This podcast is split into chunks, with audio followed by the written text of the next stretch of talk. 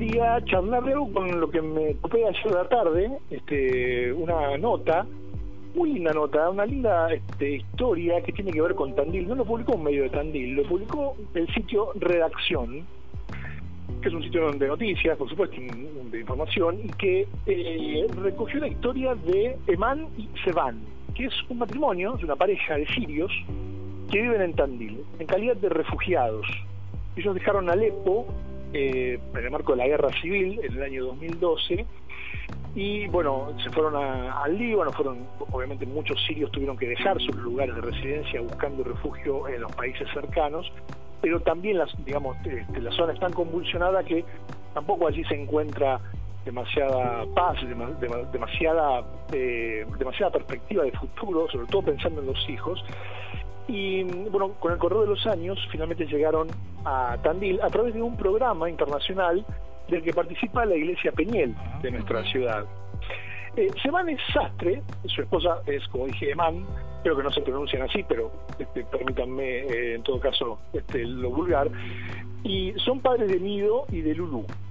Y ya llevan un par de años en Tandil, llegaron en el año 2018, están asentados y amoldados a la sociedad también, o están en ese proceso en todo caso, a pesar del abismo cultural y sobre todo el idiomático. Eh, escaparon de Alepo, fueron a Trípoli, de ahí a Beirut, en la iglesia evangélica en la que este, empezaron a interactuar en Beirut, conocieron a gente de la organización Juventud con una misión eh, que justamente hacía esto, digamos, rescataba familias sirias y las ubicaba en, como en calidad de refugiados en distintos lugares del mundo. Allí se produjo el contacto con la iglesia Peñel, eh, que hoy conduce el pastor Daniel del Avanzo, y trajeron a Tandil dos familias, eh, en condición de, refugiados, como decía. El pastor se ofreció, digamos, su rol es de patrocinador y se encarga de asistir a las familias eh, en su adaptación y su integración a los lugares donde llegan, en este caso a nuestra ciudad aceptaron afincarse en la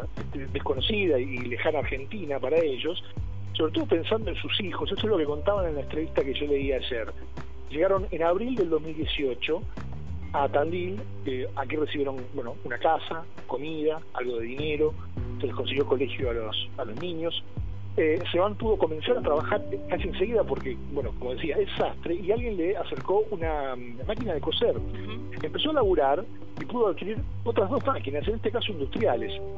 Bueno, hoy hacen vestidos, trajes, arreglos. El negocio, en el marco de la pandemia, como todos los negocios, está complicado, está parado, está detenido, está con dificultades. Pero, lejos de este, amiganarse, decidieron ayudar, como habían sido ayudados por la sociedad tandilense, y se ofrecieron a confeccionar de manera solidaria batas y barbijos que eh, se entregan en el hospital de niños. Es decir, eh, Eman y Seban están haciendo eh, barbijos y cofias y bueno estos zapatitos que se usan en, los lugares sanitarios, ¿no? Y, barbijos ya llevan hechos 250 kits sanitarios y, ellos ponen la mano de obra y la confección, les acercan la tela y ellos los confeccionan. Esta historia que encontré ayer eh, me retrotrajo a una similar que tuve la suerte de conocer de primera mano, porque eh, yo tuve la suerte de entrevistar al otro matrimonio sirio que vive en Tandil. Tuve el gusto de, conocerlos y charlar con ellos en agosto del 2018. Ellos habían llegado a Tandil en febrero. Son Shikar y Faten, que viven con sus hijos Mido y Sara, que llegaron a la ciudad de la misma manera que Eman y Seban eh, de aquel encuentro que tuve con ellos, con Shikar y con Faten, eh, yo todavía recuerdo el tono alegre y esperanzado que tenían los dos y lo aliviados que estaban de vivir en un lugar eh, que no les era hostil y en el que se podía salir tranquilamente a la calle, y no tenían miedo a ser bombardeados y sobre todo que les auguraba o les proponía un futuro para sus hijos. Eso era lo que ellos más remarcaban, ¿no? Eh, bueno, aquella entrevista la tesoro entre uno de mis trabajos que, más me gustan y algunos, si está interesado, todavía la puede encontrar en ABC Hoy, si la, si la busca, si la googlea. Eh, y yo quería recuperar aquella historia, la de Chicar, la de Fatén, y vincularlas a las de Eman y Seban que leí ayer en redacción, sobre todo para que cuando estemos buscando argumentos para inflar el pecho este, por este paraíso en el que nosotros vivimos, recordemos también que para mucha gente que tal vez es invisible eh, para nuestra rutina,